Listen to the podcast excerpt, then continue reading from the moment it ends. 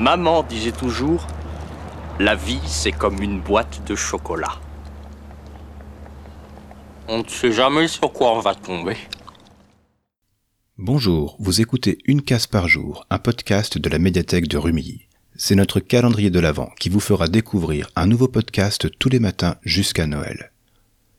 Nous sommes le 2 décembre et il est l'heure de découvrir la friandise du jour. Ouvrons donc cette deuxième case.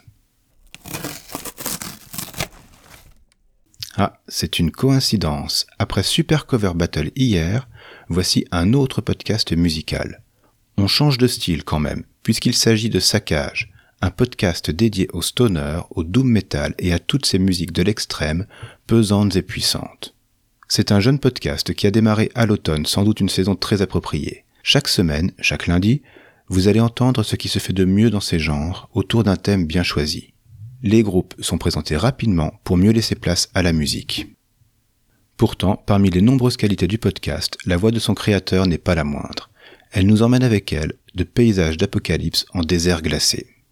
Le tout est d'excellente facture. Vous aurez certainement du mal à l'imposer pendant le réveillon de Noël, mais ce sera un compagnon idéal pour les longs trajets en voiture. La plus petite et la plus sinueuse des départementales se transformera en une route 66, voire 666, une route vers l'inconnu. Amateur, amatrice de métal ou de rock lourd, si vous êtes sensible aux groupes qui brassent les styles et les influences, accueillez le saccage dans votre discothèque.